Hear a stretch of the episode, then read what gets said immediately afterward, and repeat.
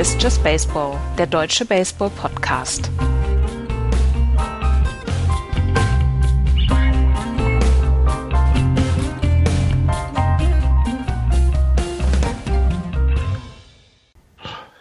Wir hoffen, ihr habt den Karneval gut überstanden. Es ist Aschermittwoch, 26. Februar 2020. Hallo zu einer neuen Ausgabe von Just Baseball. Hallo Andreas. Hallo. Und hallo Florian. Moin. Heute beschäftigen wir uns mit unserer zweiten Preview auf die äh, kommende Saison 2020 in der MLB, nachdem wir letzte Woche die National League East durchgerackert haben, gehen wir heute eine Division weiter in die National League Central, die vielleicht nicht mehr die stärkste Division in der National League ist. Schauen wir mal. In der abgelaufenen Saison ähm, gab es eine, ich will jetzt nicht sagen eine faustdicke Überraschung, aber es gab auf jeden Fall eine Tabellenkonstellation, mit der man so am Anfang der 2019 Saison nicht unbedingt gerechnet hat. Die Division gewonnen haben die St. Louis Cardinals mit 91 Siegen und 71 Niederlagen. Und die Frage ist, sind die St. Louis Cardinals auch 2020 in Contention? Naja, sind sie eigentlich immer. Es sind ja die St. Louis Cardinals.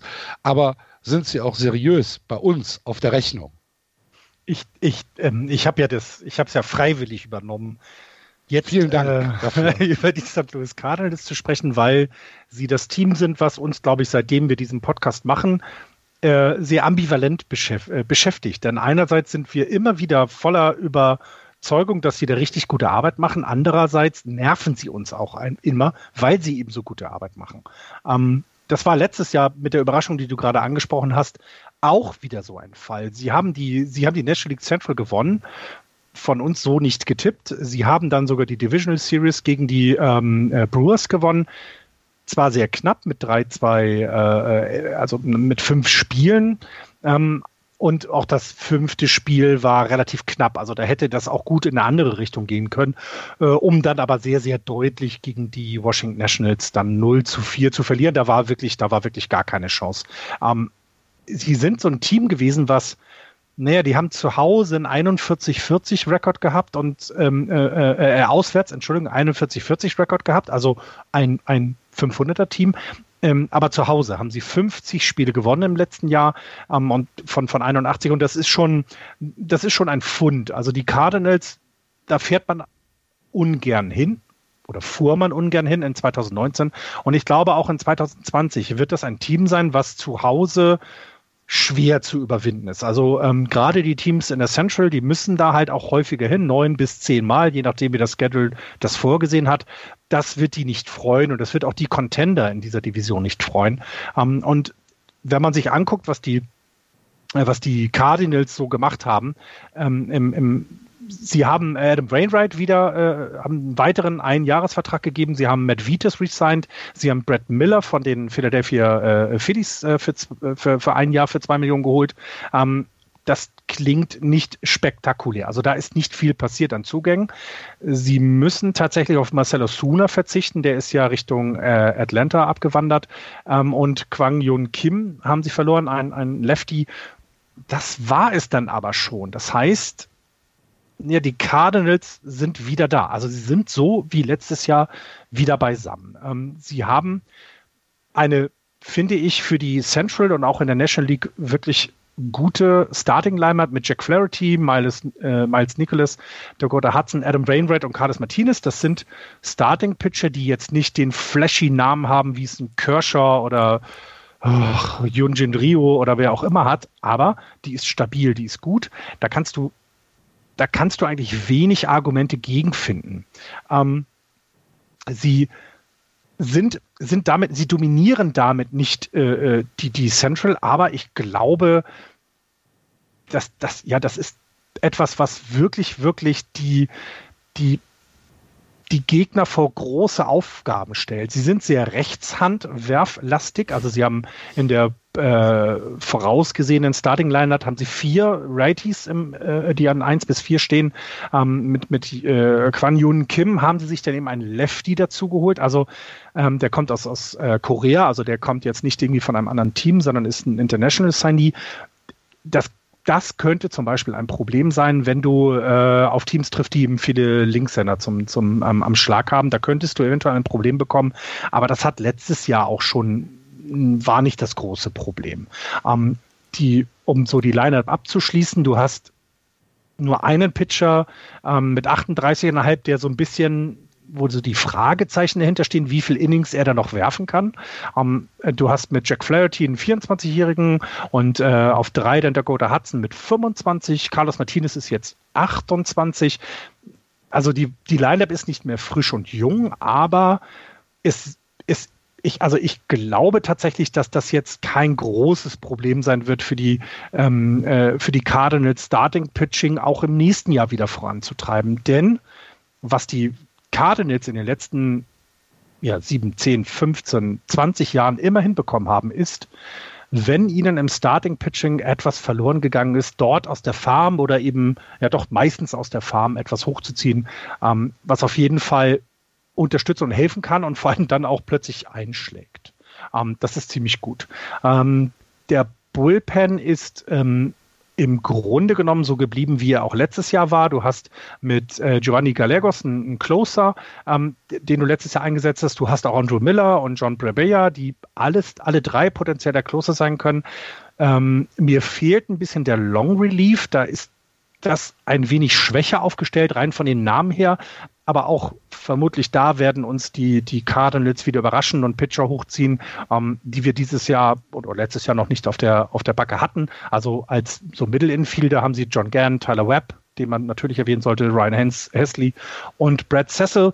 Alles immer gut gemischt zwischen Links- und Rechtshandwerfern. Ähm, das ist völlig in Ordnung. Ähm, so der, der, der Long Relief fehlt mir ein bisschen, aber da könnte man sehr gut darauf ähm, vertrauen, dass sie eben tatsächlich ähm, von ähm, von den Farm, von der Farm etwas wieder hochziehen, was sie dann in der Saison unterstützen wird. Denn auch das muss man sagen, sie sind von den großen Namen schon länger nicht abhängig. Ähm, offensiv fangen wir mal mit dem Spieler an, ich glaube, über den wir ja die letzten drei Jahre bei den Cardinals immer gesprochen haben. Das ist Paul Goldschmidt. Glaube ich, kann ich behaupten, der beste First Baseman, den die National League auf jeden Fall zu bieten hat.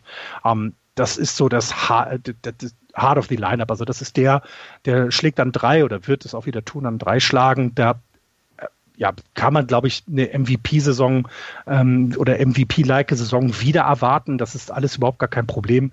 Ähm, ähm, so ich, ich finde das Infield der Cardinals mit Colton Wong an der Second Base, Paul de Jong an Shortstop und äh, Matt Carpenter, ein fantastischer Third Baseman und eben komplettiert mit Paul Goldschmidt, das ist schon, das ist schon National League weit mit das Beste, was man sich vorstellen kann. Das ist eine Mischung aus erfahrenen und jungen Spielern. Ähm, du hast hinter der Platte mit Javier Molina, ich glaube, den besten Defensivcatcher, den ich kenne. Also es gibt wenige, die ich da vorziehen würde. Also der wird in die Hall of Fame aufgenommen, hm, gar nicht ob seiner offensiven äh, Qualitäten, sondern weil er tatsächlich das Spiel leiten kann, das Spiel im Griff hat. Javier Molina ist jemand, der, glaube ich, das Team auch wunderbar zusammenhält. Ähm, da ist also, ähm, da, da ist dieses Infield fantastisch komplettiert. Im Outfield hast du Dexter Fowler, der wird auch den Lead-Off geben, ist ein Switch-Hitter, der schnell, der die Schnelligkeit dabei hat. Also den werden wir da wieder, wie letztes Jahr auch sehen. Äh, Lane Thomas und Harrison Bader werden im Moment so als die Outfielder gesehen. Ähm, da, ja, das ist ein Outfield, was sich naja, ist schon ein bisschen hinterherhinkt, wenn du die andere Outfields, wir haben letzte äh, Woche über äh, Mas, äh, Marcelo Suna gesprochen bei den Atlanta Braves oder äh, mit Robert Acuna Jr., also da muss man schon aufpassen, ähm, dass man da den Anschluss nicht verliert. Ähm, von der Bench hast du halt, ja, also als Catcher Matt Vitas, der wird seine Spiele bekommen, weil Radio Molina nicht jünger wird. Im Outfield hast du Tyler O'Neill und Lane Thomas. Ja, das ist nicht, nicht oberstes Regal, das ist aber auch okay. Ähm, aber im Endeffekt was sollen wir da anfangen oder worüber sollen wir jetzt anfangen bei den, bei den ähm, bei den Cardinals irgendwelche, irgendwelche Sachen zu finden, die, denen die klar machen, dass sie eine schlechte Saison haben werden. Ähm, sie werden es nicht haben. Ähm, ich, ich kann sie sehr schlecht einschätzen. Die ganz, gesamte National League Central ist sehr, sehr eng. Wir haben vier Teams, die um den äh, Division-Titel spielen können. Und ja, da werden die Cardinals auch dieses Jahr dazugehören. Ihr Over-Under wird bei 88,5 äh, gemessen. Ich habe sie nicht auf Platz 1. Auf Platz 1 glaube ich, werden sie es dieses Jahr nicht schaffen, einfach weil ich es mir mal wünsche, dass meine Prognose auch passt dann dieses Jahr. Ähm, ich gehe davon aus, dass sie um die 87, 88 Spiele gewinnen werden, ähm, gehe also under die 88,5 und ähm, sie sind, sie werden um die Playoffs mitspielen, sie werden bis zum Ende um den Divisional-Titel mitspielen, aber so als klarer Favorit sehe ich sie in dieser Division nicht. Okay. Magst du zuerst, Andreas? Ja. Also, beim Line-Up geht bei mir der Puls nur bei zwei Spielern hoch. Das, das gebe ich offen zu. Das sind Jack Flaherty und das ist Paul Goldschmidt. Ähm, Yadier Molina hat seinen Sneed komplett überschritten. Ähm, Colton Wong stiehlt Bases, ist ein, ist ein sehr schneller Spieler, mag alles sein. Paul de Jong auch, Tyler Edmund, alles in Ordnung. Andrew Miller mochte ich früher als Red Sox-Spieler total gerne. Auch bei den Yankees und bei den Cubs mochte ich ihn gerne. Ich glaube, dass er nicht mehr an diese Klasse heranreicht. Ähm, Jack Flaherty hatte letztes Jahr, ich glaube, ab Juli oder so hatte er einen ERA von 0,90, 0,95. Der Mann ist einfach unhittable gewesen letztes Jahr. Ähm, ich bin sehr, sehr gespannt, wie er seine Saison 2019 ähm, wiederholen kann. Er war Vierter im Cy Young Award letztes Jahr da, da bin ich sehr gespannt. Und Paul Goldschmidt, ich bin, ich bin seit, seit ewigen Zeiten Paul Goldschmidt-Fan. Ich mochte ihn immer sehr gerne, ich mochte ihm sehr gerne zuschauen. Und äh, auf der First Base musst du nicht unbedingt die ganz großen Defensivfähigkeiten mitbringen, aber er ist offensiv halt eine Schau. Ähm, ich glaube, dass wir dieses Jahr, wenn auch keine, nicht die beste Division sehen werden, aber vielleicht mit die spannendste Div ähm, Saison oder Division haben werden. Das Problem ist, ich glaube, keins der Teams kommt über 90 Siege. Und auch die St. Louis Cardinals werden da nicht drüber kommen. Ich sehe sie jetzt bei 86, 87 Siegen. Ja, ich, äh, ich gehe da komplett mit. Ich glaube auch, dass die Central dieses Jahr eher eine Division ist, wo wir nicht nach einem äh, Ausreißer nach oben Ausschau halten müssen, sondern dass es sehr, sehr eng wird. Ich glaube, für die Cardinals ist der Key halt einfach die Offensive ein bisschen zu verbessern, weil die Konstanz in der Defensive, die sie in den letzten Jahren gezeigt haben, die ist ja da und die wird auch so schnell nicht weggehen. Also die Defensive ist meines Erachtens somit das Beste, was in der National League rumläuft. Ähm, wenn sie mit ihrem Line-Up ein bisschen besser noch äh, in der Offensive performen können, dann könnte es auch tatsächlich wieder reichen. Ich bin gespannt, wie es Alex Reyes angehen wird, der jetzt zum ersten Mal nach drei Jahren eine ähm, eine, eine Offseason hat ohne Verletzungsschwierigkeiten, ob er, ähm, also er wird wahrscheinlich irgendwie in den Bullpen gehen, aber vielleicht keine Ahnung, vielleicht äh, werden ihnen die äh, Cardinals im Laufe der Saison auch mal äh, eine Starting-Position geben. Da bin ich sehr, sehr gespannt, weil der ist noch jung, der hat eigentlich alles, was es äh, was es braucht, um äh, Starting Pitcher in der MLB, in der MLB zu werden.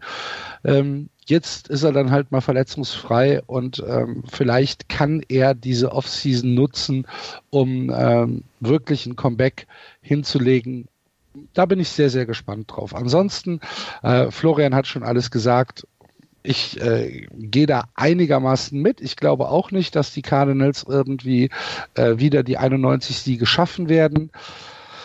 Ja, du, du sagtest 87, Florian, Andreas sagt 86. Mhm. Äh, dann sag ich halt, dann, dann sag ich halt 85. Ist, äh, schauen wir mal. Halt Aber ich habe sie, ich habe sie ähm, in meiner in meiner Voranalyse ähm, habe ich sie auch nicht auf äh, Platz 1 gerankt. Mal schauen, wie das am Ende der Sendung aussehen wird.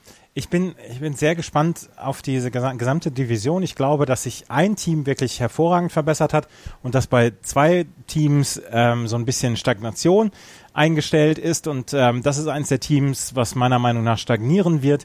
Und mhm. wie gesagt, wir haben, wir haben alle, wir haben alle drei immer ein Problem mit den St. Louis Cardinals gehabt, weil wir irgendwie, wir, wir können uns für die einfach nicht erwärmen. Das ist äh, voller Respekt für deren Leistung etc aber wirklich, ich krieg wirklich nur bei zwei, zwei Spielern kriege ich nur einen Ausschlag, der überm Ruhepuls ist. Das ist, äh, ich kann, ich kann nicht dagegen an. Es tut mir leid. Ja. Ja, ja, ja, absolut. Also mir haben sie häufig eben schon die Saison vermiest in, in den Playoffs. Deswegen äh, darf ich das auch. Äh, bei euch ist es, glaube ich, eben auch dieses, ähm, sie sind eines der ältesten Teams, äh, äh die, die in der Major League unterwegs sind und, und sie machen halt so viel richtig und man ist immer ein bisschen sauer, aber ja, es ist ja äh, schwieriges, schwieriges Team, aber ähm, du hast es ja angesprochen, diese Division wird ja relativ ausgeglichen sein, auch in diesem Jahr, so wie letztes Jahr, äh, weil wir dann ja zu den Brewers kommen könnten jetzt. Genau, die Brewers äh, letztes Jahr über die Wildcard in die Playoffs gekommen. Zweiter Platz in der National League Central mit 89 Siegen und 73 Niederlagen. Zwei Spiele hinter den Cardinals zurück. Auffällig bei den Brewers im letzten Jahr war die ja, relativ schlechte Run Differential. Sie haben am Ende die Playoffs geschafft mit einem Run Differential von plus drei. Das ist auch etwas, was man tatsächlich nicht alle Tage sieht.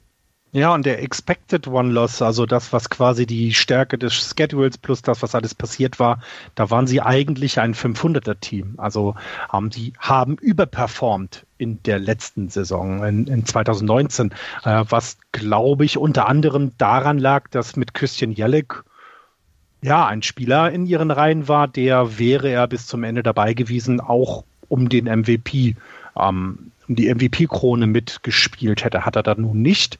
Ähm, sie haben es trotzdem geschafft, sich auf den, den Wildcard-Spot zu ähm, äh, äh, zu sneaken irgendwie, sind dann an den Washington Nationals gescheitert in einem wirklich, wirklich spannenden letzten Spiel. Das war nicht so deutlich, wie danach ähm, die Nationals dann die äh, Serie zum Beispiel gegen die eben gerade erwähnten Cardinals gewonnen haben. Also es war sehr, sehr eng. Sie haben sich nochmal zusammengerauft und äh, wenn man sich das anguckt, also Christian Jelek hat letztes Jahr ein Wins above Replacement in seinen 580 Plate Appearances äh, äh, zustande gebracht von 7,8. Also mh, schon fantastisch. Also das kann man ähm, ja, das, das kann man wahrscheinlich von die, dieser Saison wieder von ihm erwarten. Auf Platz zwei direkt dahinter, was die Wins äh, äh, Replacement Statistik angeht, war Jasmani Grandal ähm, mit 5,2 und den haben sie verloren in die Free Agency. Der ist nach äh, White Sox, ne? Was glaube ich der ist weg, der ist nicht mehr dabei. Und das ist auch genau das Thema, was dieses Jahr in der Offseason bei den Brewers los war. Also ähm, wir haben, ich glaube, es waren eins, was haben wir, eins, zwei, drei,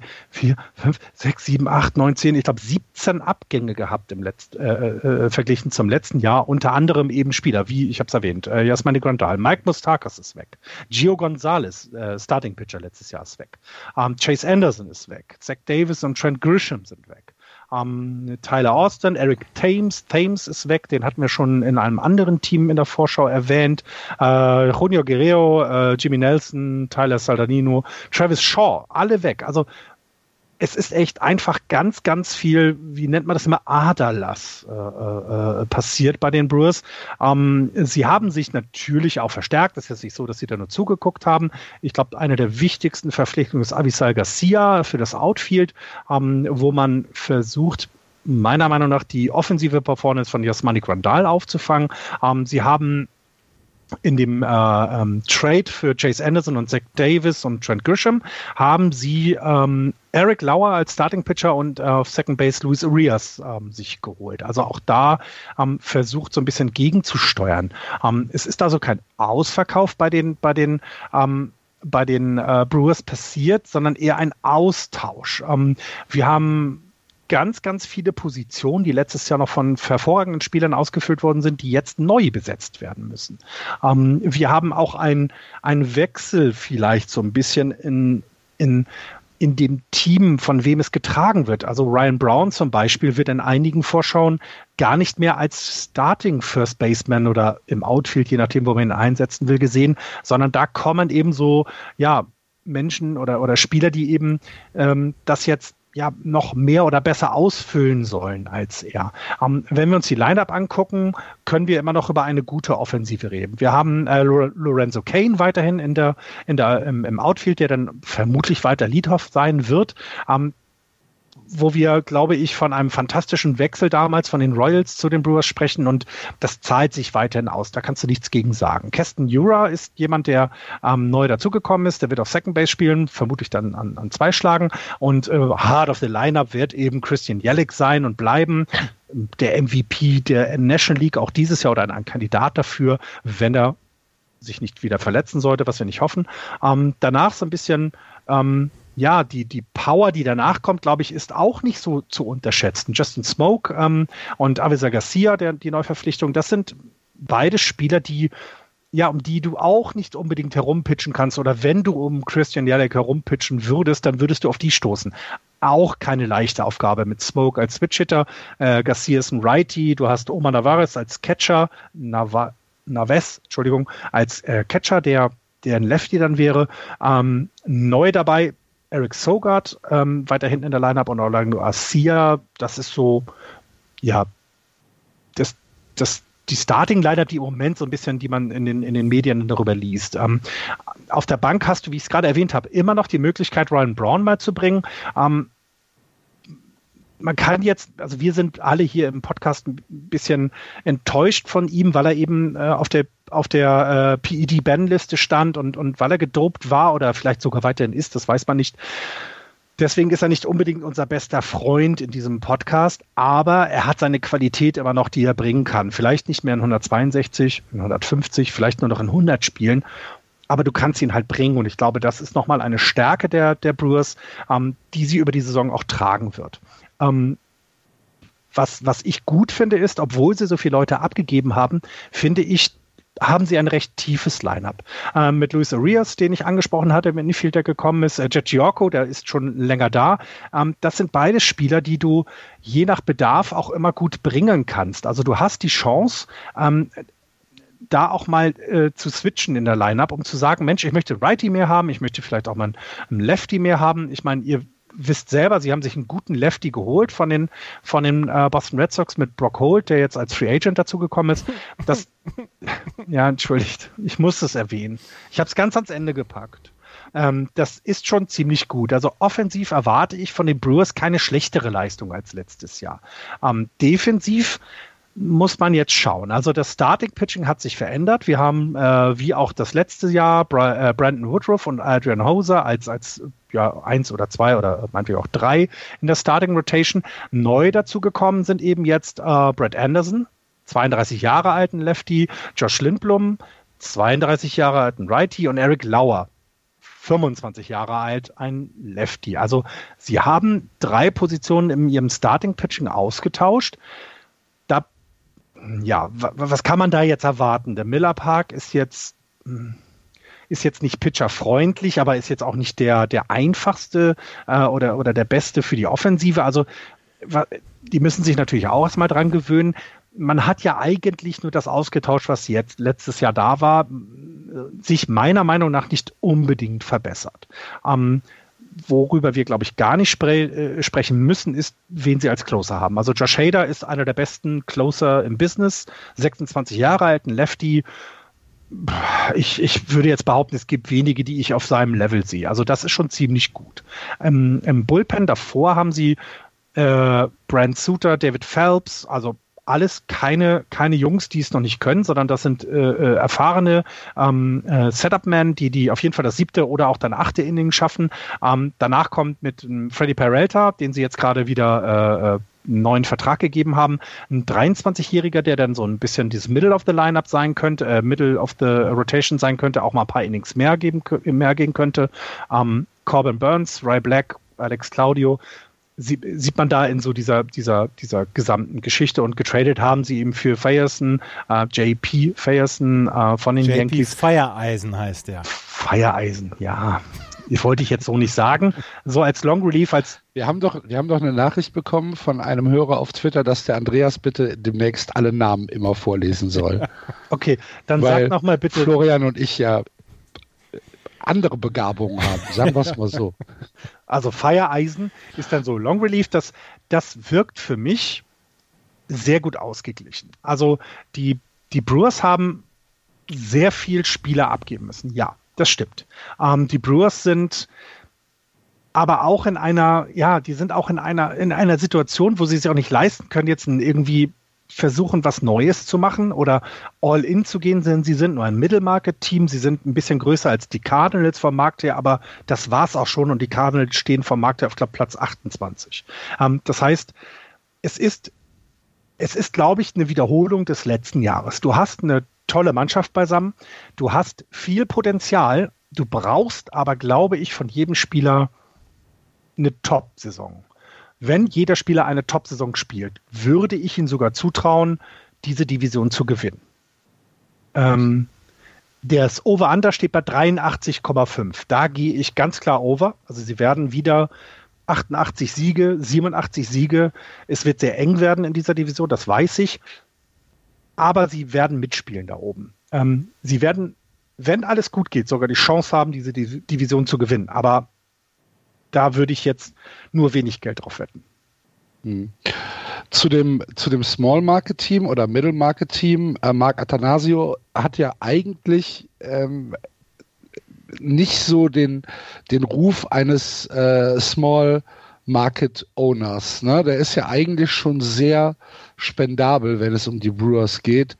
Ähm, ich ich weiß gar nicht, ob das, äh, ob das da so in die Rechnung mit einfließen kann. Natürlich ist es nicht vergleichbar mit von mir aus Yankees oder Dodgers, äh, aber also so richtig, so richtig als Small oder Middle Market würde ich die Brewers gar nicht bezeichnen, weil der Owner halt eigentlich ein relativ äh, spendabler Typ ist. Ähm, wer noch, wer noch zurückkommt, ist Corey Knebel. Knebel. Mhm. Ähm, der von äh, Tommy John zurückkommt und dann sicherlich auch ein, ein anständiger Setup-Man ist. Ryan Brown will ich eigentlich nie wieder sehen. der kann auf der Bank versauern von mir aus.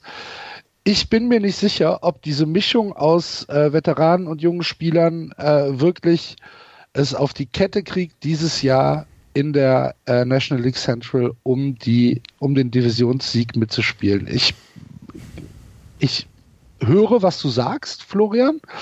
Und ähm, ich gönne es den Brewers tatsächlich auch, weil äh, aus der aus der Central können die Brewers von mir aus äh, immer gewinnen, gar keine Frage.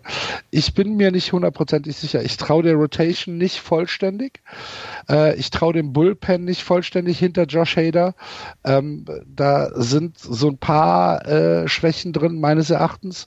Und ähm, im also im Middle Line-Up, wenn du jetzt sagst, Yelik, Smoke und Avisal Garcia ist das Middle Line-Up, dann müssen Justin Smoke und Avisal Garcia aber auch mal äh, tatsächlich wieder ihre Leistung äh, bestätigen.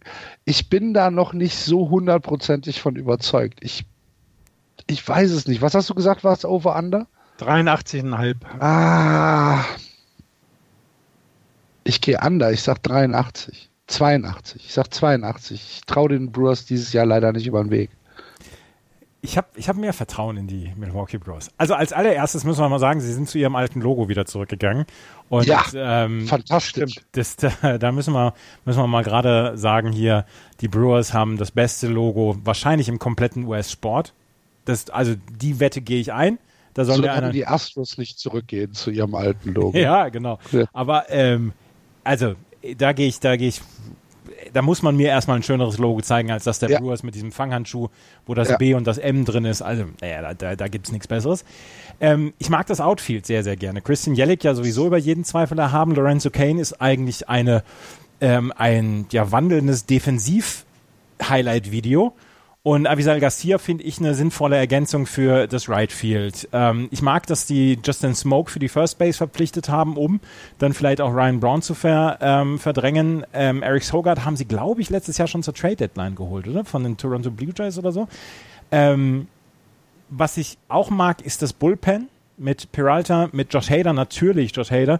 Allerdings hat der Nazi-Tweets abgesetzt, von daher ist auch ein Blödmann.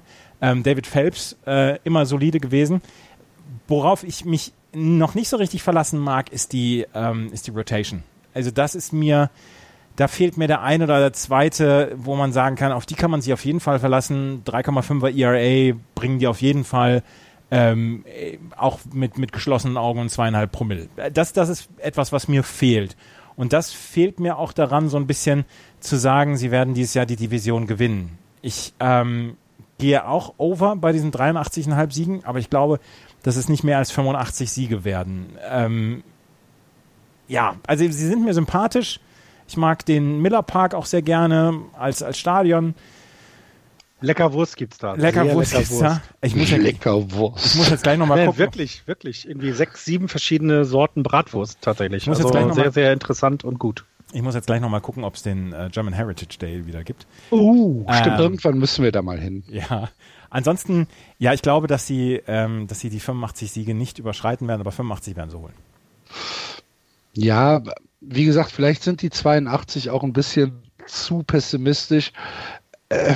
Ich, ich finde das gar nicht. nein, du hast vollkommen recht. Ich glaube, du hast absoluten Punkt, Axel. Das, das ist genau dieses Team, wo du sagen kannst, eigentlich könnte es auch bei 80 Siegen landen und es würde niemanden überraschen.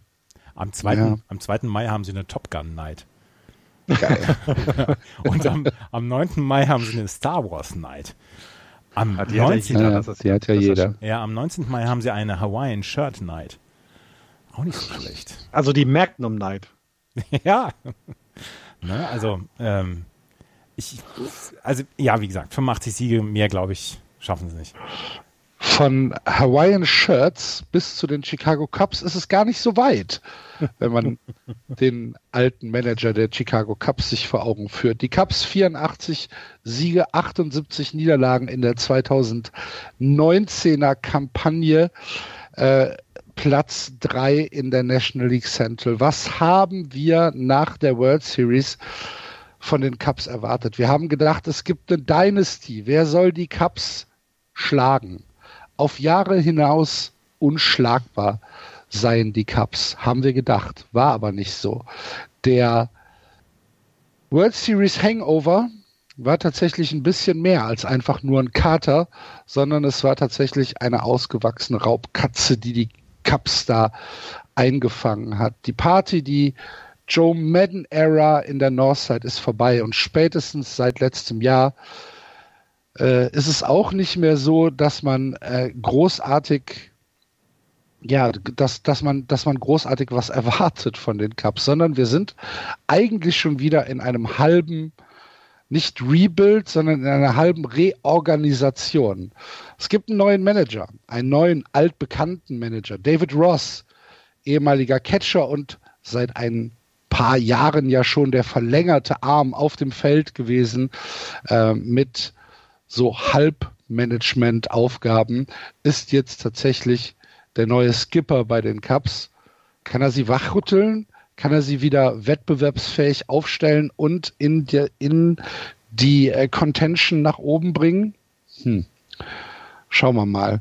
Das Kern des Teams, also die Spieler, die damals die World Series gewonnen haben und auf die wir so viel Hoffnung als Chicago Cubs-Fans gesetzt haben, hat es halt nicht geschafft, das Fundament für eine Dynasty äh, zu werden. Das Front Office hat tatsächlich auch ein paar Fehler gemacht und jetzt müssen die Owner zeigen, wo es hingeht. Weil so richtig klar ist der Weg natürlich, ist, ist der Weg für mich auf jeden Fall noch nicht. Natürlich haben die Cubs trotzdem reichlich Talent und ähm, man darf nicht vergessen, sie haben natürlich eine fantastische Offense, die dem Rest der Division immer Angst machen sollte, machen kann, wenn die Dinge denn so laufen, wie sie es erwarten. Wenn wir, und das sagen wir ja tatsächlich bei jedem Team, wenn sie verletzungsfrei bleiben, wenn es keine großartigen Überraschungen gibt, dann sollte diese Offense tatsächlich eine sein, die schwer zu bespielen ist in der National League Central.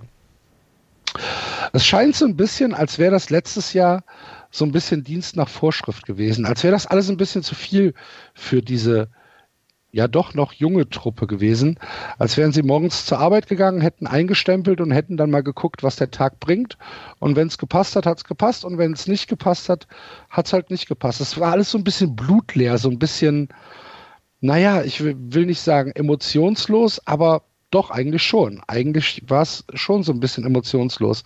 Ich hatte nie das Gefühl, dass die Cups im letzten Jahr irgendwie Feuer in der Mannschaft hatten. Und ich glaube, das war das große Problem. Und ich glaube, da muss David Ross ansetzen, dass man sagt, Leute, ihr habt Talent, ihr seid mit am besten aufgestellt in dieser Division. Ähm, zeigt es, bringt es auf den Platz. Wir haben mit Javi Baez jemanden, der ist noch ultra jung, der kann immer noch der Überstar werden in Chicago. Jason Hayward sah letztes Jahr tatsächlich ab und an so aus, als würde er seine Hüften wieder bewegen können. Ähm, Hat es nicht durch die, durch die Bank geschafft, aber wenn Jason Hayward tatsächlich ein bisschen getanzt hat in der Offseason, dann könnte das auch noch was werden. Jeder weiß, was wir an Anthony Rizzo haben. Ähm, auch Drew Darvish und äh, Keck Brell hatten letztes Jahr Höhen und Tiefen. Mehr Tiefen tatsächlich als Höhen. Aber Kimbrell ist halt immer noch einer der besten Closer in der, in der Liga. Und ähm, wenn er so ein bisschen Konstanz in seine, äh, in seine Closing Sessions bekommt, dann kann, kann er auch wieder ein Faktor werden. Genau wie John Lester. John Lester ist eine Bulldogge. Das ist auch nicht mehr der John Lester von vor fünf Jahren, aber er kann immer noch unfassbar äh, effektiv sein. Was halt so ein tatsächlich ähm, Problem bei den, bei den Cups sein kann, ist, ähm, dass die Defense in den letzten Jahren konstant schlechter geworden ist. Normalerweise sind die Teams, die von Joe Madden äh, ge gemanagt worden sind, waren eigentlich immer sehr, sehr gute Defensivteams. Joe Madden hat äh, sehr viel Wert auf defensive Disziplin gelegt. Das ist in den letzten Jahren so ein bisschen verloren gegangen. Ähm, die Verlagerung und die Priorisierung der Defensive muss auf jeden Fall für die Cups eine der Prioritäten sein, wie sie die 2020er Saison angehen. Und ähm, sie geben damit natürlich auch ihren Pitching, äh, ihren, ihrer Pitching Rotation eine, ja, ein ganz anderes Gefühl, äh, wenn, wenn man sieht, es werden nicht mehr so viele Fehler gemacht.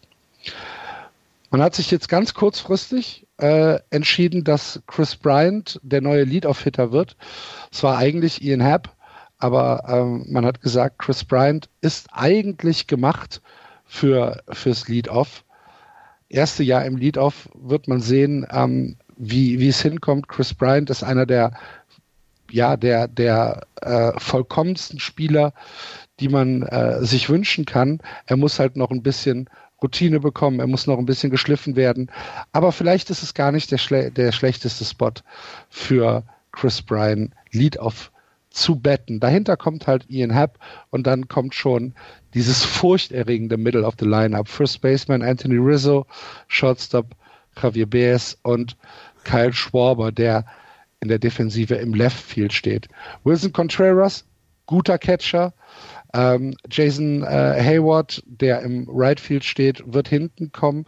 Und dann kommen wir zu einem sehr, sehr interessanten ähm, Spieler, der wahrscheinlich, es steht noch nicht hundertprozentig fest, die Second Base bemannen wird. Das ist Nico Hörner. Nico Hörner, keine Ahnung, wie er ausgesprochen wird. Er ist in Amerika geboren, hat aber einen einigermaßen deutschen Namen. Äh, Top Prospect der Chicago Cubs wird sich ähm, auf der Second Base so ein bisschen mit David Boaty, Daniel Descalzo ähm, um äh, den Starting Platz prügeln. Aber im Moment gehen wir tatsächlich davon aus, dass David Ross, Nico Hörner äh, auf der Second Base starten lassen wird, jedenfalls am Opening Day. 22 Jahre hat im, äh, im, im, letzten Jahr schon AAA gespielt und dort ähm, fantastische Leistung gezeigt. Für die Cubs war es überhaupt keine Frage, dass er hochgezogen wird und in diesem Jahr sein Debüt in der MLB geben wird. Wieder ein ähm, Prospect aus den eigenen Reihen, den die Cups da haben, wo wir sehr, sehr gespannt sein dürfen, was, äh, was wir da sehen. Ist ein äh, Rechtshandschläger, lieber Andreas, ähm, der ähm, natürlich am Ende des Lineups im Moment steht, aber wie gesagt, die äh, Vorschusslorbeeren sind sehr, sehr groß und wir dürfen gespannt sein, wie er sich sowohl defensiv als auch offensiv äh, schlagen wird.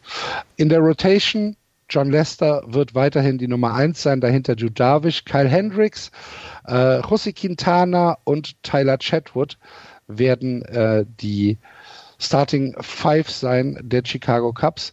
Ich bin da so ein bisschen underwhelmed, sagen wir es mal so. Ähm, für das, was die Chicago Cubs auf der Kante haben könnten für das, was sie an Anspruch haben, auch schon in den letzten Jahren, ist mir das tatsächlich eine Spur zu wenig. Mir fehlt mindestens noch ein Kracher. Und John Lester als Ace, hm, ich, ich weiß es nicht. Ich habe es eben schon gesagt. Natürlich kann der immer noch ein, äh, ein effektiver Starting Pitcher sein. Aber es ist nicht mehr der John Lester von vor ein paar Jahren. Er ist auch langsamer geworden. Ähm, seine, seine Motion ist tatsächlich auch nicht mehr so, wie sie früher war.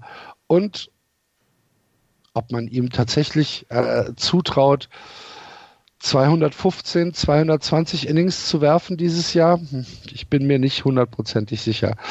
Ähm, der Bullpen, angeführt natürlich von äh, Kim Brell, der, der, der die Closer-Position hat. Danach haben wir äh, zwei Setup-Mans mit Rowan Wick und Kyle Ryan, äh, ein Righty und ein Lefty. Also Wick ist der Righty, Ryan ist der Lefty. Kommt halt so ein bisschen drauf an, wie das Line-Up des Gegners hier ähm, ähm, aufgestellt ist. Man hat äh, Jeremy Jeffries geholt Anfang Februar für das Bullpen.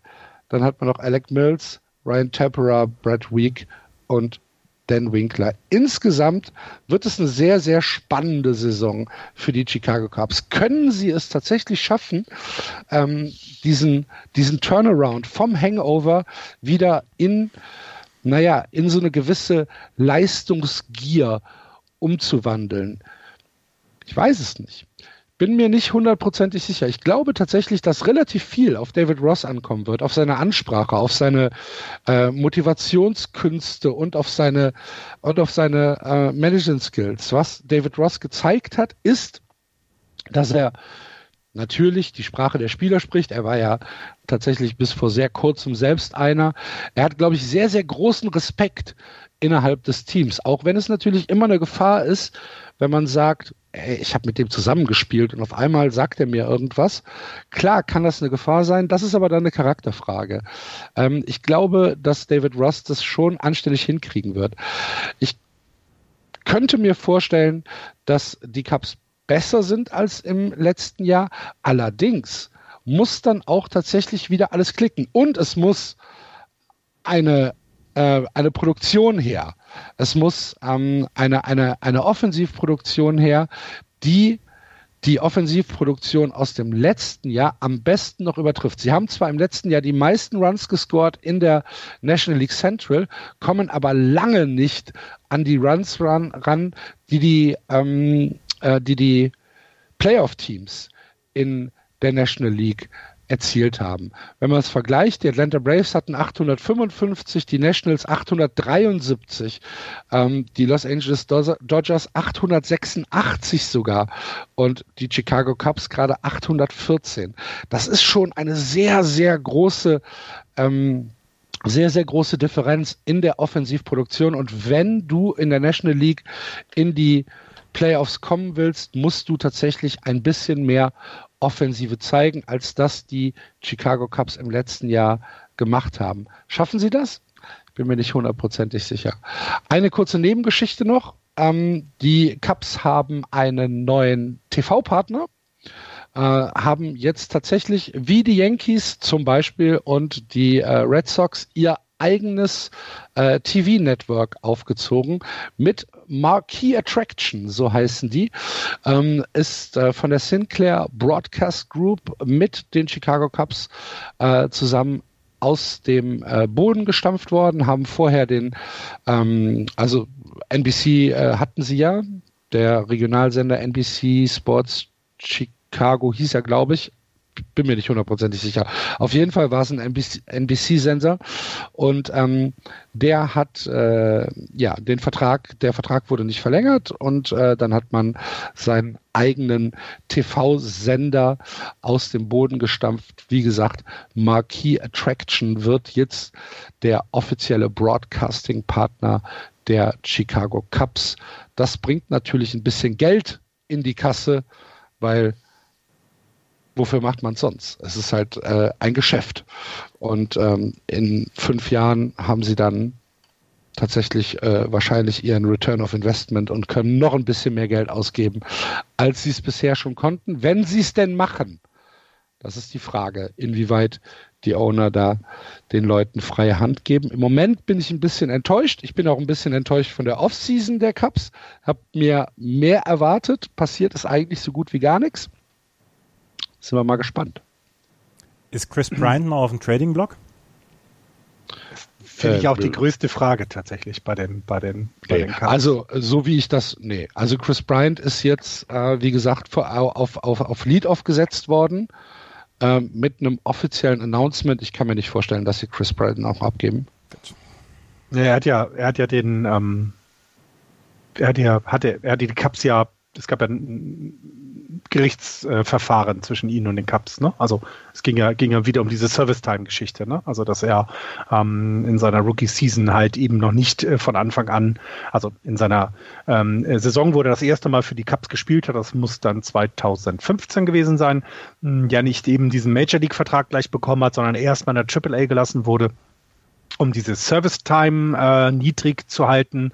Und ähm, da gab es ja auch äh, in der Offseason eben eine Geschichte zwischen ähm, den Cubs und ihm oder, oder, oder seinem, seinem Berater ja, oder Aber so wie, ich das, so wie ich das gelesen habe, hat man das ja mit der, mit der, ähm, mit dem 2020er Vertrag dann irgendwie begraben. Er bekommt dieses Jahr 18 Millionen oder 18 genau. oder 19 Millionen, keine Ahnung, ähm, Dollar. Und meines Erachtens ist es damit aus der Welt. Also ich habe äh, jetzt äh, keine ähm, keine Trade Rumors zu äh, Chris Bryant gelesen. Ich kann mir das auch nicht vorstellen, ehrlich gesagt. Er ist halt immer wieder im Gespräch, glaube ich, weil es ähm, eine ja, Chance, einer der besten Spieler äh, genau, der, der, genau. der, MLB ist, aber es gibt, es gehört ja auch, gehört ja auch ein abgebendes Team dazu und ich kann mir nicht vorstellen, dass die Cubs da mitmachen. Genau, was, was sich halt, ähm, du hast gerade die, die Fehler oder, oder die, das, wie das Front Office äh, sich dann seit der World Series verhalten hat, ein bisschen beschrieben, glaube ich, finde ich, kann man sehr gut darstellen, wenn eben äh, Jason äh, Hayward, äh, Drew Darvish und John Lester ähm, fast, was sind 35, was haben wir? Ja, fast 35 Prozent der Payroll ähm, einnehmen. Also ähm, ein das ist jetzt kein Zeichen, das ist Quatsch, aber es ist so ein bisschen auch so, wo vielleicht Fehler gemacht worden sind, wo Spielern Geld gegeben wurde. Gerade bei Jason Hayward war das ja auch öfter mal in der Kritik. Ähm, ja, die man vielleicht an Spieler anders, andersweitig hätte vergeben, vergeben können. Ähm, das, das ist so, so ein bisschen das, was da immer mitschwingt. Ähm, das, das nächste, was du angesprochen hast, ähm, trotz Joe Madden haben sie es in den Jahren nach der World Series nicht hinbekommen, diesen Hunger weiter, ähm, diesen Hunger auf das Gewinnen weiter irgendwie in diesem Clubhaus zu, zu, zu pflanzen. Ähm, und, und das wundert mich halt, weil ähm, natürlich ist es was Besonderes gewesen, diese Meisterschaft, aber ich, du hast es ja so ein bisschen wehmütig erwähnt, Axel, mit dem, dass sie ja fast eine Dynasty zusammen hätten haben können. Und die Qualität dieses Teams, und, und du hast sie alle angesprochen, die ist ja da, die ist fantastisch. Ähm, gerade das, das, das Line-up ist, das ist toll. Jeder Name ähm, bedeutet etwas. Jeder Name ist jetzt keine Füllposition. Jeder Name in dieser Line-up ist, ist ein geiler Spieler, den du sehen willst. Und trotz allem kriegen sie es nicht hin. Und ich weiß noch nicht, ob David Ross die Antwort darauf ist. Ähm, ich glaube, die Cubs-Fans hoffen das sehr. Ähm, ich bin von der Lineup, äh, du hast es erwähnt, äh, die sind alle über drei. Also ist es kein junger Pitcher dabei, wenn du jetzt Tyler Chatwood mit 30 vielleicht noch dazu wählen würdest oder Kyle Hendricks mit seinen 30, aber es ist keine, keine frische, hungrige Line-Up, sondern eine etablierte, gute Line-Up und äh, äh, Starting Rotation. Und ich glaube, das ist auch das größte Problem in diesem Jahr. Ähm, für die, für die Cups, die, die Offensive wird weiter so laufen, wie sie lief. Das ist alles fantastisch, das ist gut, das kannst du machen. Es haut mich aber überhaupt nicht vom Hocker. Ich fand die Offensive tatsächlich Teil des Problems und ich glaube, sie müssen besser werden in der Offensive. Und genau, sie hauen mich nicht vom Hocker.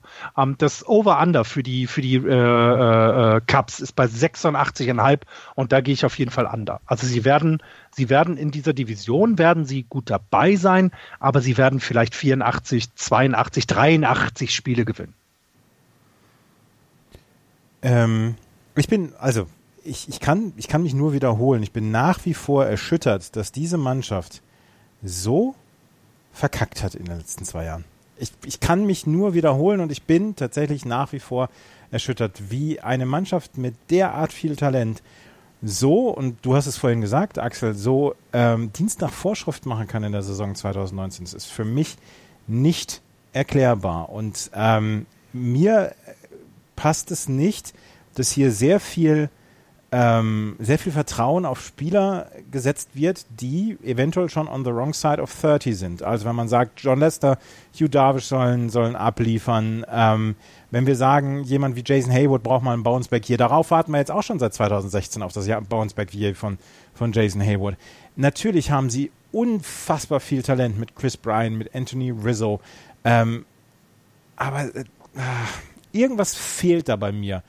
Und deswegen sage ich, sie werden Divisionssieger haben. Sehr schön. Sehr schön. Ich, also ich kann es nicht mal. Ich kann's nicht, Hast du dich jetzt selbst geteased? ja, ich weiß es nicht. Nein, also ich, ich tue mich, ich tue mir, ich tue mich ganz schwer damit, einen Divisionssieger hier hervorzu, Ja. äh, hervorzubringen aus dieser Division. Aber ich glaube, am Ende werden die Chicago Cubs eventuell gerade auch wegen David Ross, weil der einfach ein Player Manager quasi ist, ähm, werden sie äh, dann über, über, diese, über diese Linie gehen als Erster. Ich bin sehr gespannt darauf, wer John Lester nächste Saison catchen wird, ob das wirklich Wilson Contreras sein wird, ob da John Ross, äh, David Ross, Entschuldigung, sagen wird, ähm, wir machen hier keinen Spökes mehr mit, du brauchst deinen eigenen Catcher und so weiter. Ähm, da bin ich sehr gespannt drauf. Also sie hatten ja ähm, mit äh, Caratini und Wilson Contreras immer so ein, so ein Tandem. Mhm. Und ähm, gehe tatsächlich davon aus, dass das äh, bleibt und dass man halt einmal äh, Carantini und einmal Contreras äh, John Lester catchen lässt und dass John Lester dann irgendwann sagt, wen er haben will. Ja. Da gehe ich eigentlich von aus, weil die, die kannst du eigentlich beide äh, Tag für Tag einsetzen. Dann hast du ein, ein, ein, ein Catching-Tandem und ähm, das ist, ich, ich glaube nicht, dass das tatsächlich irgendwie ein großes Problem ist. Ähm, da wird man, da wird man eine Lösung finden. Was du gesagt hast, Andreas, ich glaube, das ist der Kicker. Ich glaube, dass David Ross der Kicker sein kann, dass er den Leuten mal ähm, ja ähnlich wie so ein wie so ein Klinsmann. ja, genau, ich wollte es nicht sagen. Aber dass man halt tatsächlich mal äh, jemanden hat, der vielleicht eine andere Ansprache findet als Joe Madden, ähm, der vielleicht eine andere, einen anderen Zugang auch zu den Spielern hat, weil er halt selbst noch ähm, mit vielen von den Spielern zusammengespielt hat. Und ich finde halt auch, dass das Zeichen ähm, auf der auf der äh, Second Base ähm, diesen jungen Spieler ähm, einzusetzen beziehungsweise ihn zu fördern, ähm, finde ich finde ich ein gutes Zeichen. Und wer weiß, vielleicht ist ähm, so eine so eine kleine Durchmischung der der Blutlinie vielleicht gar nicht so schlecht für die Chicago Cubs. Ähm, ich gehe auch over. Ich sage, dass sie ja, ich sage, dass sie mitspielen werden. Ähm, Ich finde es spannend. Einfach aus dem aus der Verzweiflung heraus, äh, dass ich die anderen Teams nicht besser sehe. Das Talent der Chicago Cubs ist da. Das Talent ist da und du hast mit Anthony Rizzo und Chris Bryant, Bryant und auch mit Javier Baez ähm, drei der besten ähm, Allround-Spieler in der MLB, in der National League auf jeden Fall. Dann lege ich mich jetzt mal äh, so fest, wie es Andreas gerade gemacht hat. Ich glaube, die Chicago Cubs werden Vierter in dieser Division, ähm, weil ich nicht daran glaube, also sie werden trotzdem 82, 83, 84 Spiele gewinnen. Das ist dann drin. Die Division ist sehr stark auch dieses Jahr. Aber ich glaube nicht daran, dass was Joe Madden nicht hinbekommt, ein First Play, äh, First Year Coach hinbekommt. Ich glaube, Joe Madden hat versucht, Dinge anders zu machen, anders anzugehen, schon in den letzten Jahren ist an diesen Spielern in irgendeiner Form gescheitert. Also hat sie nicht erreicht. Ich glaube nicht, dass es äh, David Ross kann, deswegen werden sie bei mir Vierter. Aber gar nicht, also ne, sie werden keine jetzt, keine Ahnung, 70 Siege oder sowas Vierter, Okay. sondern 81, 82, 83, vielleicht sogar 85 Siege Vierter in dieser Jetzt habe ich, mir, spannenden. jetzt hab ich mir nicht gemerkt, wie viele Siege ich den Cardinals zugestanden habe. Du warst 85? 85, Äh, du warst 85, beim 85 hast du gesagt. 85 habe ich gesagt. Dann sage ich, die Cubs kriegen 86. Mhm. So. Könnte auch sein, absolut. Hast du recht. Also ich glaube auch, wir liegen da alle sehr nah beieinander am Ende mit unseren Prognosen. Das wird auch dieses Jahr eine sehr, sehr äh, enge Division. Vor allem, glaube ich, auch wegen des Teams, was Sie jetzt ansprechen werden. Die Cincinnati Reds, letztes Jahr noch knapp an der 500er Marke gescheitert mit 75 Siegen und äh, 87 Niederlagen. Ja, greifen Sie an, Andreas. Die Cincinnati Reds sind wahrscheinlich mit das schlechteste Team, seitdem wir den Podcast aufnehmen. Sie haben, das ist, das ist ohne in irgendeiner Weise Häme oder so, aber sie haben seit 2013 die Playoffs nicht mehr erreicht und wir haben sie immer unter ferner Liefen gehabt. Ab, ich sag jetzt mal Juni, haben wir kaum noch über sie gesprochen. Wir hatten zwischendurch mal Scooter Jeanette, der fünf Hits hatte, beziehungsweise vier Home Runs in einem Spiel hatte. Ähm, wir haben Yassiel Puig zwischendurch mal gehabt bei den Cincinnati Reds, aber so richtig dass wir über sie gesprochen haben oder dass wir gesagt haben, Mann, da könnte dieses Jahr was kommen. Joey Votto haben wir halt immer wohlwollend erwähnt. Aber wir haben, wir haben letztes Jahr, wir haben letztes Jahr in der ähm, in der Vorschau gesagt, dass die Cincinnati Reds ein spannendes Jahr vor sich haben werden. Und das spannende dass Jahr sie ein spannendes Team aufbauen könnten. Genau, und das Jahr, das Jahr steht jetzt vor ihnen. Und ich habe die mhm. Colorado Rockies in den letzten Jahren immer so ein bisschen gehypt. Ich könnte mir vorstellen, dass wir dieses Jahr so ein bisschen die Cincinnati Reds hypen, weil, also sie sind letztes Jahr zum sechsten Mal hintereinander mit einer Losing Season rausgegangen, haben 2013 das letzte Mal die Playoffs erreicht. In den letzten 24 Jahren haben sie die Postseason dreimal erreicht, haben zwar fünf World Series Titel und sind das älteste Team der Liga, aber sie haben wirklich kein, keine Wurst vom Teller gezogen. 15 Playoff Appearances in äh, 138 Jahren Historie bei den Cincinnati Reds. Das ist ernsthaft nicht viel. Sie haben letztes Jahr ähm, sind sie bei den Runs 24. der Liga gewesen. Bei den Home Runs sind sie 14. gewesen und bei den RBIs sind sie 24. gewesen. Sie haben 108 ähm, äh, Runs weniger erlaubt als 2018, ähm, einen, den acht besten ERA gehabt und sie haben die meist, sieben meisten Saves im letzten Jahr gehabt mit 46. Sie haben jetzt in, diesem, in dieser Offseason haben sie was getan. Und das ist etwas, was man gutieren muss und gutieren darf. Als erstes haben sie am 5. Dezember äh, Mike Mustakas gesigned. Ein Vierjahresvertrag hat er unterschrieben, 64 Millionen Dollar bekommt er für diese äh, vier Jahre. Es gibt noch eine 20 Millionen Dollar Option für ein fünftes Jahr und es war der größte Free Agent Deal, den die Cincinnati Reds jemals rausgehauen haben. Er soll Second Baseman werden, hat in den letzten Jahren, ähm, in den letzten drei Jahren 34 Home Runs im Durchschnitt geschlagen mit einem über 800er OPS. Das war offensiv eine richtig gute Geschichte, ist definitiv eine absolute ähm, Verstärkung. Dann am 8. Januar haben sie einen sehr smarten Move gemacht. Jan würde, wenn der jetzt noch bei uns wäre, der wird, dem wird das Herz ein bisschen höher puckern. Sie haben den Outfielder aus Japan, Shogo Akiyama, geholt. Drei Jahre, 21 Millionen Dollar haben sie gegeben. Ähm, Akiyama hat in Japan also regelmäßig eine On-Base-Percentage von ungefähr 400 gehabt und hatte eine ganz, ganz geringe Strikeout-Rate. ähm, ist ein Spieler, der ähnlich wie Ichiro einfach eine, eine unglaubliche, ähm, ja, eine unglaubliche Zuverlässigkeit in sich besitzt. Jedenfalls hat er das in Japan gemacht. Ähm, er ist ähm, Lead of Better könnte er werden und er hatte eine hohe Walk Rate in den letzten Jahren. 10,8 Prozent seiner At-Bats waren, ähm, waren Walks. Er hat nur fünf Spiele in den letzten fünf Jahren in der japanischen Liga verpasst. Er hatte einen 321er Betting Average, 531 Runs gescored, 94 Home Runs, 350 RBI, hatte eine geringe äh, Strikeout-Rate. Also Shogo Akiyama ist ein Spieler, auf den wir achten können. Ähm, 2017 hatte er eine ähm, super Saison mit 106 Runs, 24 Home Runs, 89 RBI, 16 Steals. Das dritte Offensivstück, was ähm, gesigned worden ist, das war am 27. Januar Nick Castellanos. Der ist dann auch noch ähm, gesigned worden und er hat den gleichen Vertrag unterschrieben, tatsächlich ähm, wie vorher ähm, Mike Mustakas, 64 Millionen, ja, 64 Millionen Jahre für 4 Dollar. 64 Millionen Dollar für vier Jahre. Ähm, er war ruhig. Er war wohl der Top-Outfielder äh, in dem, auf dem Free Agent Markt in diesem Jahr.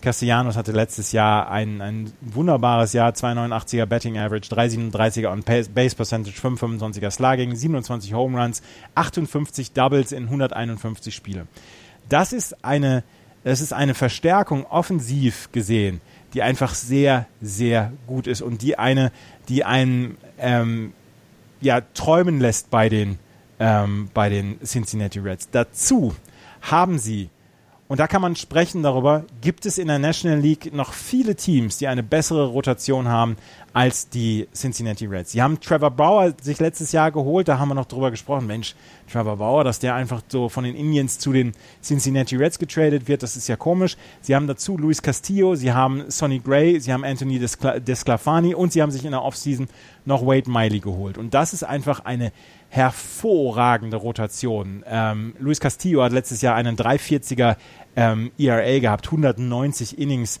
ähm, gepitcht hat, nur 139 Hits zugelassen. Also er ist so ein bisschen das Ass der Rotation, aber Sonny Gray, Trevor Bauer, den kannst du jeden fünften Tag den Ball geben und kannst dich eigentlich darauf verlassen. Sonny Gray hatte ein verschenktes Jahr bei den Yankees, das gebe ich zu ähm, wo er wirklich rumgeschubst worden ist. Aber wenn er auf einem kleineren, in einem kleineren Markt ist, wo er vielleicht nicht so beachtet wird, kann er auch wieder zurückkommen. Über Trevor Bauer wussten wir immer, dass er gut ist. Der, der ist zwar verrückt, also das ist auch komplett ähm, ohne Zweifel, aber ich glaube, er ist ein guter Pitcher. Desclafani war in den letzten Jahren schon zuverlässig für die Cincinnati Reds und Wade Miley ist ein wirklich guter Pitcher.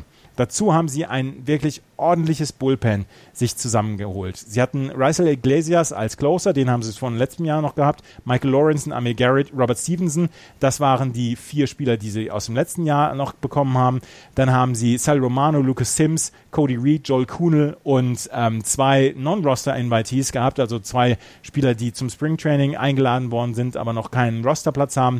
Taylor Thornburg, Nate Jones, die haben eine Chance, sich eventuell im Springtraining ähm, hier reinzuspielen. Sie haben letztes Jahr einen, ähm, einen super Bullpen-ERA gehabt und haben am Ende den siebtbesten Bullpen-ERA der Liga gehabt mit einem 4,28er. Sie haben auf ein paar Positionen haben sie Kämpfe und zum Beispiel äh, Catcher-Positionen, Tucker Barnhart und äh, Kurt Casali. Ähm, Casali ist Rechtshänder, Tucker Barnhart ist Linkshänder. Da wird es eine Platoon-Situation geben.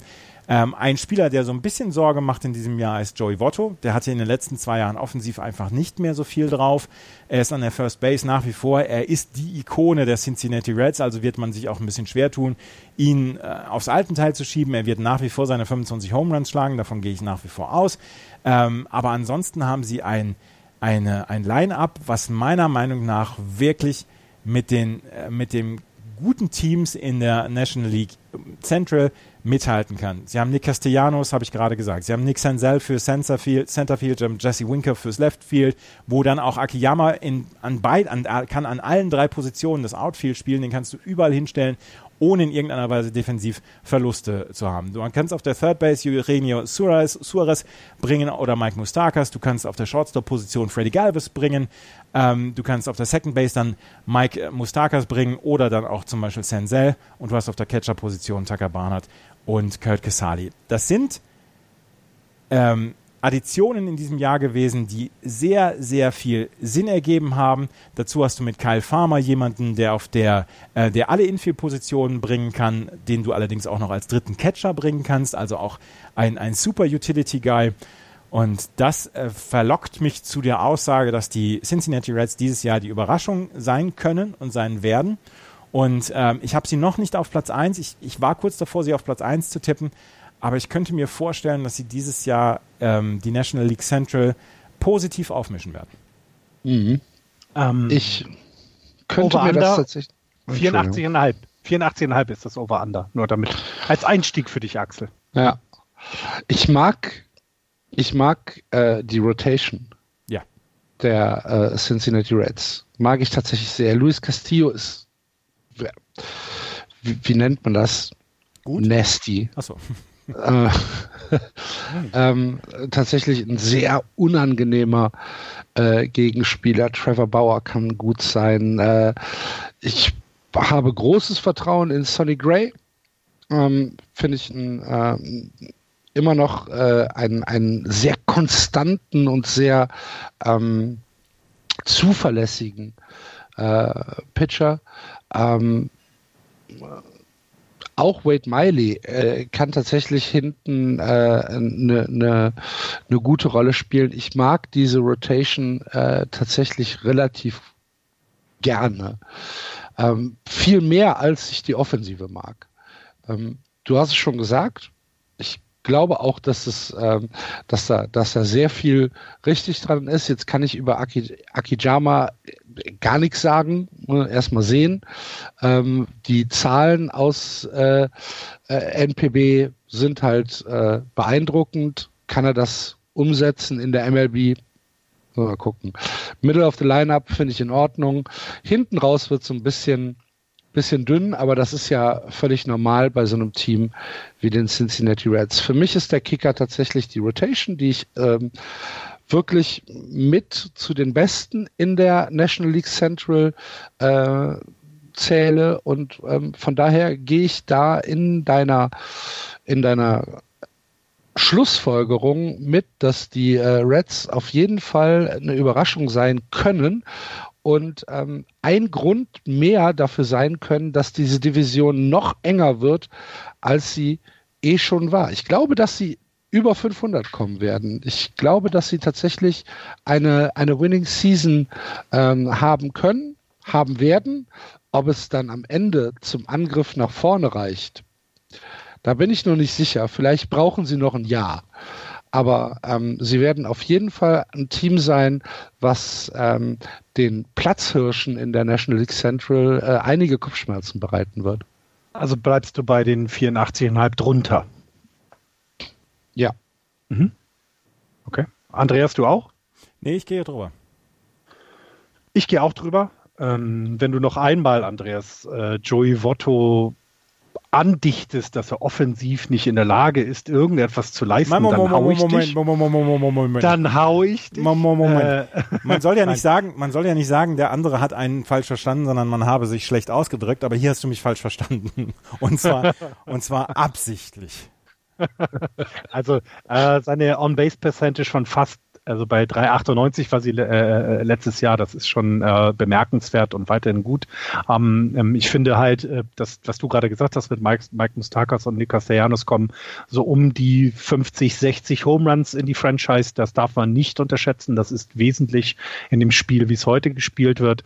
Ähm, Axel, das, das, das ja, das Ende der Lineup finde ich auch schwach. Also Freddy Galvis ist ein toller Spieler, defensiv ja, aber offensiv nix. Tucker Bernhardt als, als Catcher, wenn er dann wirklich dann da spielen sollte, ist quasi nicht relevant in der Offensive. Ähm, das stimmt schon. Ähm, äh, die Starters habt ihr angesprochen, ist fantastisch, finde ich auch. Und ich glaube, ähm, der, der Unterschied zwischen all den Teams, die wir vorher gesprochen haben, ist, dass hier ein Zeichen gesetzt wurde. Hier wurde ein Zeichen gesetzt mit der Verpflichtung von Mustakas, Castellanos und meinetwegen auch mit Akijama. Hier wurde ein Zeichen gesetzt, dass dieses Jahr richtig Party wird in Cincinnati. Da wird richtig abgefeiert. Das wird, das wird ein, da, da werden die Leute den Ballpark stürmen, um dieses Team spielen zu sehen. Und ich, genau das, ähm, genau dieses wird sie eben über 84,5 Spiele bringen, ähm, die da angesetzt waren. Und für mich sogar in diesem Jahr äh, auch wenn ich mich dafür jetzt schlachten werde, sie werden die National Central gewinnen. Also für mich äh, ist dieses Jahr die Cincinnati Reds als erster.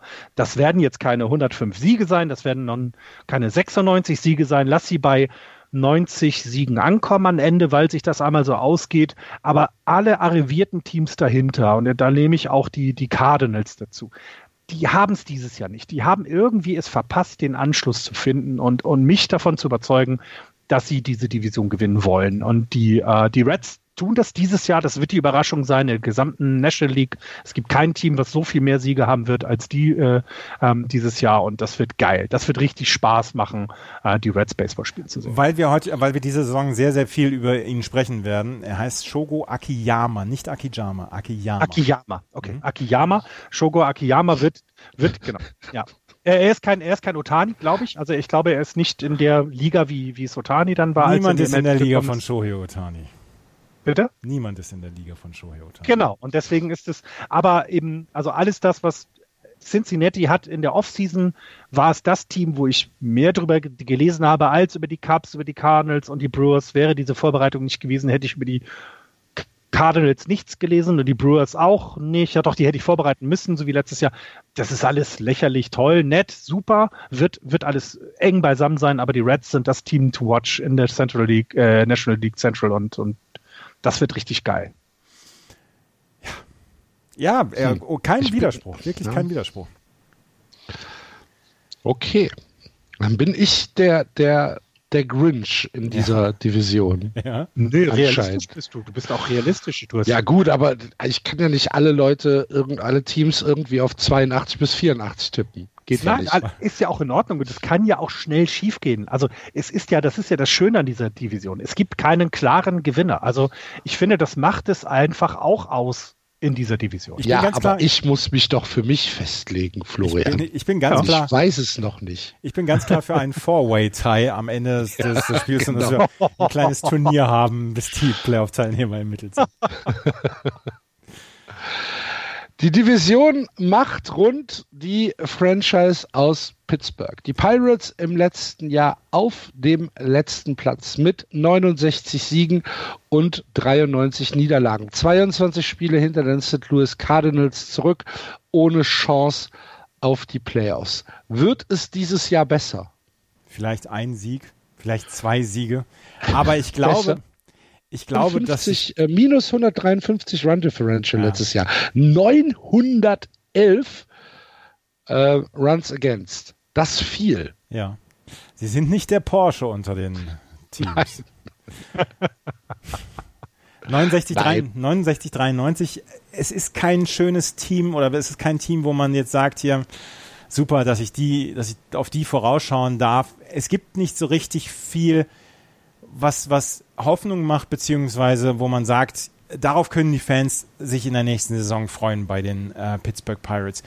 Sie haben, sie stehen am Anfang ähm, eines Rebuilds. Sie haben am Anfang der Saison ähm, haben sie einige Spieler verloren. Jameson Talion kommt nicht äh, wieder. Felipe Vasquez steht ab März vor Gericht, weil er einer 13-Jährigen geschrieben haben soll und mehrfach geschrieben haben soll, dass er Sex mit ihr will, dass er fiese Fotos von ihm geschickt hat. Ähm, Felipe Vasquez war einer der besten Reliever und kommt hoffentlich so schnell nicht wieder in die Liga zurück.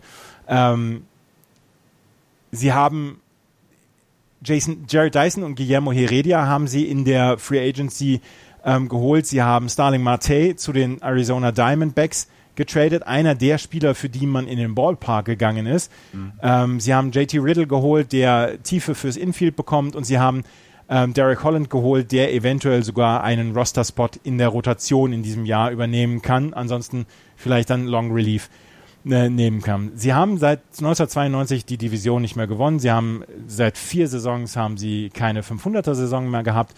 Sie haben etwas mehr Talent in ihrem Roster als andere Mannschaften. Das Problem ist, dass diese, dieses Talent wahrscheinlich in diesem Jahr getradet wird, weil sie auch keine gute Farm haben.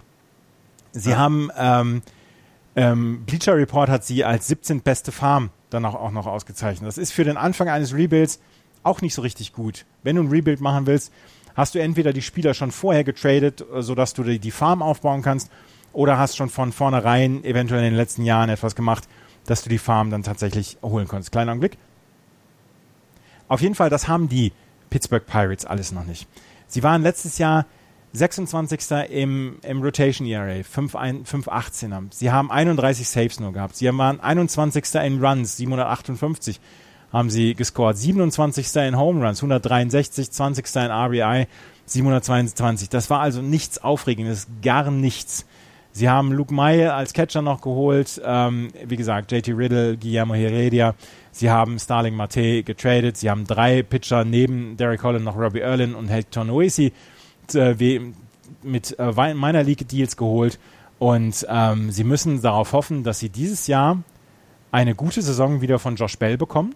Josh Bell, der letztes Jahr halt seinen Durchbruch hatte mit 37 Home Runs, ähm, 37 Doubles, glaube ich, waren auch dabei mit bei. Auf jeden Fall, der hatte offensiv eine Monster-Saison.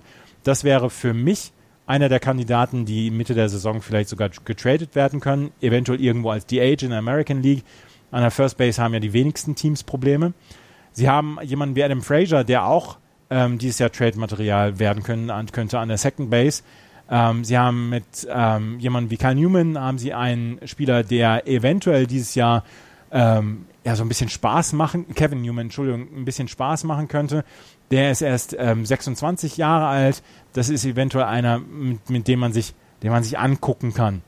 Ansonsten haben sie in Right Field Gregory Polanco, von dem hoffen sie in dieser Saison, dass er mehr schafft als 2019. 2019 war keine gute Saison. Sie haben dazu noch im Centerfield Jared Dyson Und ähm, im Left Field haben sie noch Reynolds und das ist es dann auch gewesen.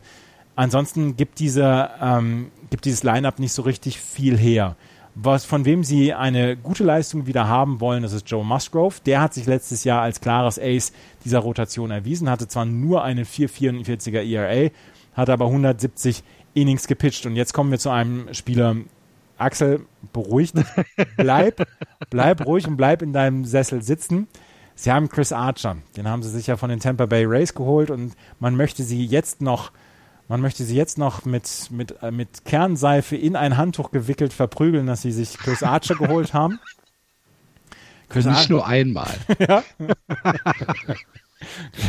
Chris Archer hat letztes, letztes Jahr eine furchtbare Saison gehabt. Und die Frage ist halt, kommt er dann nochmal zurück zu seinen Superzeiten 2013 bis 2015, wo er dann auch zweimal im All-Star-Team war oder ist es das wirklich gewesen? Ähnlich wie Felix Hernandez. Das Problem ist, ähm, Chris Archer ist noch, ist auch erst, der wird 32 in diesem Jahr erst. Er ist 31 Jahre alt. Eigentlich sollte er noch voll im Saft stehen.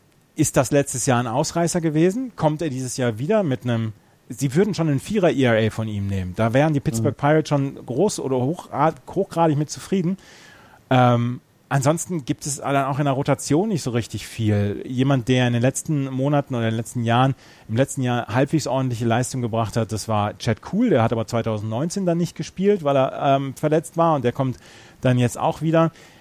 Sie haben im Bullpen Keon Kaler, einen Closer, der hundertprozentig zur Mitte der Saison zur Trade Deadline getradet wird. Da bin ich hundertprozentig von überzeugt.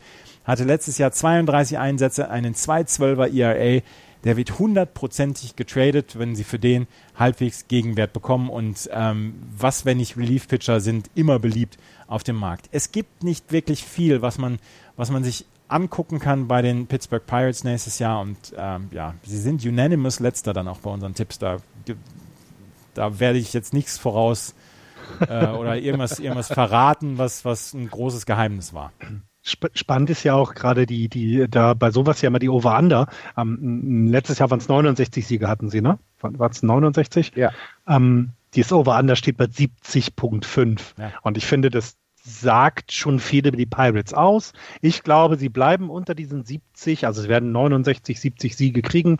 Das war's auch. Und ich glaube, dann hast du es sehr gut gemacht, darüber viel zu erzählen, obwohl es äh, auch viele Informationen mitzubringen. Ähm, Joe Musgrove sollte man sich dieses Jahr angucken. Vielleicht kriegt er ähm, ein, zwei Innings mehr besser gepitcht, sodass sein ERA bei drei vielleicht sogar am Ende enden kann. Vorne dann ein, ein, ein niedriges, also äh, äh hohes 3, 3,9 oder so, weil ich glaube, das ist schon kein schlechter Pitcher.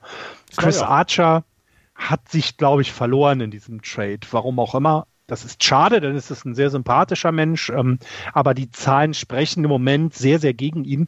Ähm, sollte er aber ein Vierer ERA am Ende der Saison für sich äh, äh, auf die, auf die, auf die äh, in seine Statistik schreiben können, glaube ich, könnte man das schon als Gewinn sehen. Hilft dem Team halt auch nichts dann.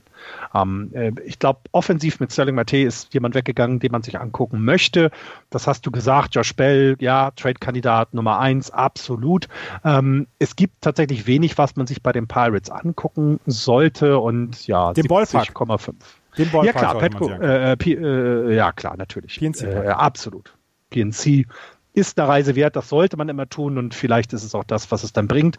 Ähm, ihre Payroll, und das ist halt das Interessante bei solchen Teams, die im Rebuild sind, ähm, Chris Archer ist mit seinen 9 Millionen der teuerste Spieler und, und hat damit 17,6 17,6 Prozent der Payroll. Greg Gregory Polanco ist mit 8,6 Millionen danach mit fast auch 17 Prozent des Salary Caps, die die beide auf sich vereinen. Das ist über ein Drittel ähm, des Salary Caps an diese beiden Spieler. Da weiß man, wo es hingeht. Es ist ein Rebuild. Punkt. 9 Millionen Dollar bekommt er, deswegen ist es überhaupt nicht angebracht, in irgendeiner Weise Gram zu empfinden gegenüber Chris Nein. Archer. Nein. Ich gehe sogar noch äh, ein bisschen tiefer. Ich glaube nicht, dass sie an, dass sie die Saison vom letzten Jahr wiederholen können. Das liegt einfach daran, dass ich die anderen Teams als deutlich stärker ansehe als die Pirates. Äh, ich gehe hier auf 67 Siege, also noch zwei Spiele schlechter als letztes Jahr. Aber Andreas, wo ich jetzt die ganze Zeit drauf gewartet habe und wo du mich wirklich enttäuscht hast, oh. in deiner in deiner Preview ist, dass du nicht auf das Album von Stephen Brault eingegangen bist. Um Gottes Stephen, Willen. Um Gottes Willen, was habe ich da verpasst? Stephen Broad hat ein Broadway-Album rausgebracht Nee, das habe ich in da, der Offseason. da habe ich, da ich, das habe ich gar nicht gelesen. A Pitch to Broadway heißt es. Sein erstes Soloalbum. Ich, ich erinnere mich, dass ich irgendwas gelesen habe, aber das habe ich überlesen. Ja, ähm, Holt Gut, mich ich- mal ich- bitte ich- ab. Stephen Broad ist äh, Left-Hand-Pitcher in der, in der Starting Rotation, ist äh, Nummer 5 Ja. oder 4. Ja, und warum? Der- achso, und der hat jetzt ein Album Der rausgebracht. hat jetzt ein Album rausgebracht, weil der hat nämlich ähm, äh, schon zweimal die Nationalhymne gesungen vor seinem eigenen Spiel in PNC Park, was ich unfassbar gut Sehr finde. geil. Ja. Und äh, der hat jetzt tatsächlich sein erstes, sein erstes Album rausgebracht mit, ähm, mit äh, Musical Dream Music, so heißt es. Ähm, mit, äh, mit Broadway Musik. Das A ist, Pitch to Broadway. das, also, das ist ja ein klarer Kauftipp, ne, Steven? Brown. Absolut. Absolut.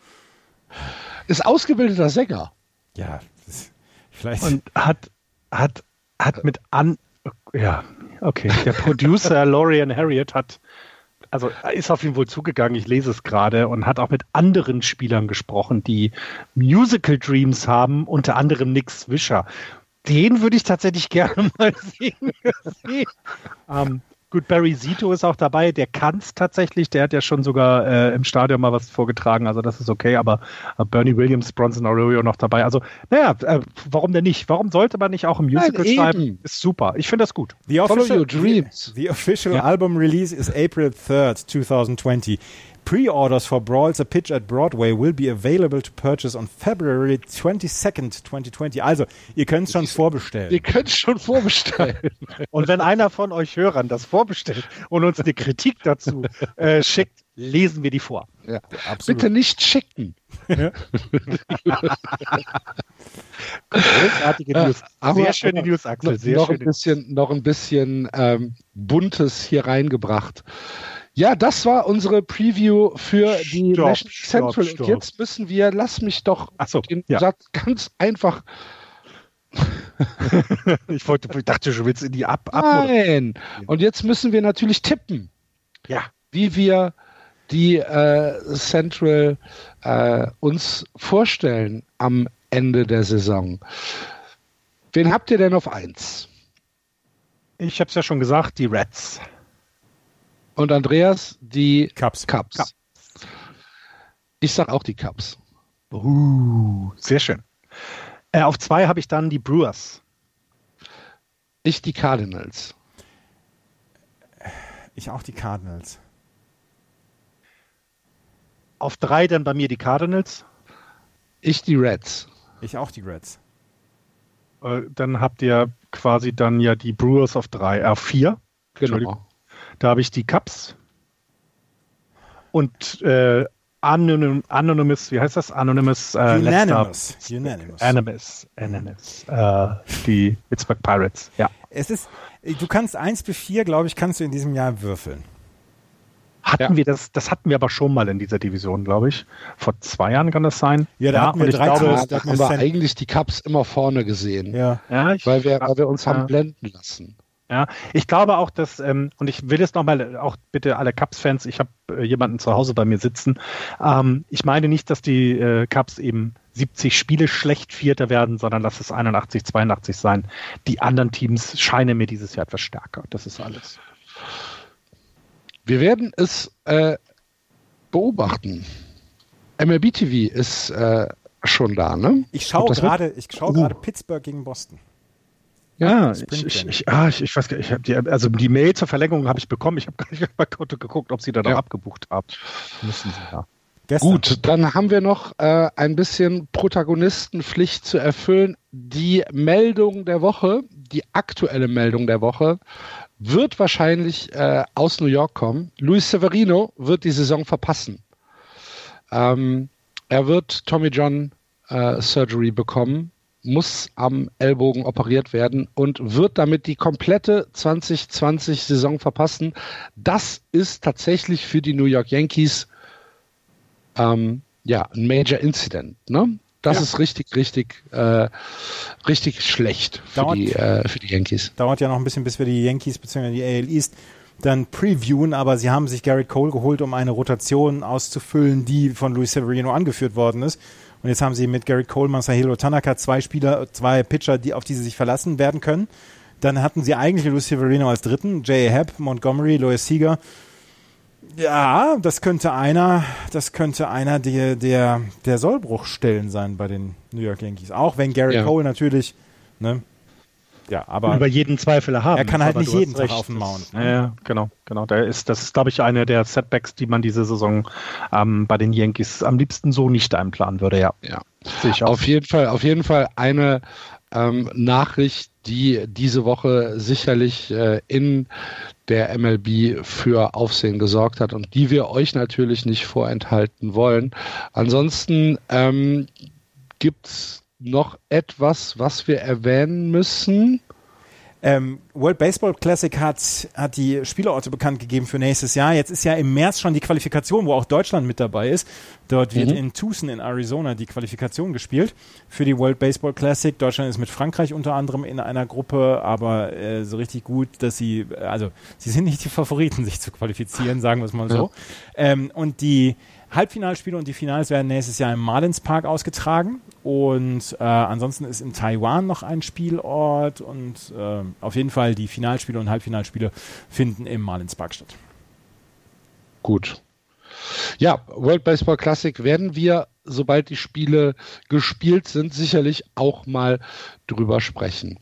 Gut, liebe Leute, dann ähm, möchten wir uns fürs Zuhören bedanken und nicht zuletzt dafür bedanken, dass unsere Steady-Kampagne, die wir auf justbaseball.de laufen haben, äh, tatsächlich für uns ähm, ja, unglaubliche 34 Mitglieder schon angezogen hat. Wir bedanken uns da sehr, sehr herzlich für. Es macht äh, oder ist für uns ein äh, riesiger Motivationsschub, dass wir hier 34 Leute erreichen, die auch Bock haben, uns äh, ja, monatlich ein bisschen zu unterstützen und uns hier ein bisschen ähm, ja, unter die Arme zu greifen. Ich weiß nicht, wie ich es anders ausdrücken soll. Vielen, vielen Dank dafür. Ähm, falls ihr Lust auf Just Baseball habt und falls ihr äh, Lust habt, uns ein bisschen zu unterstützen, wie gesagt, auf dem Blog auf der Homepage justbaseball.de gibt es unten rechts einen kleinen Button, da steht Join the Team und dann kommt ihr auf die Steady Homepage, wo ihr uns unterstützen könnt. Ansonsten hören wir uns nächste Woche wieder. Wir haben den dritten Dritten als äh, nächsten Aufnahmetermin in unserem Kalender stehen. Das ist nächste Woche Dienstag. Da wird es dann um die National League West gehen.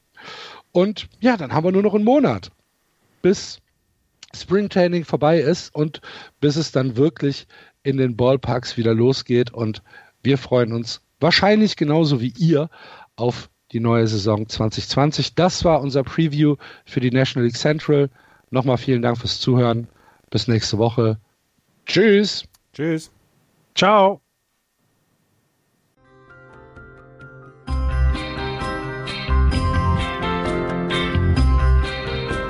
Das war Just Baseball. Ihr findet uns auf justbaseball.de, bei Facebook, bei Twitter und natürlich bei iTunes.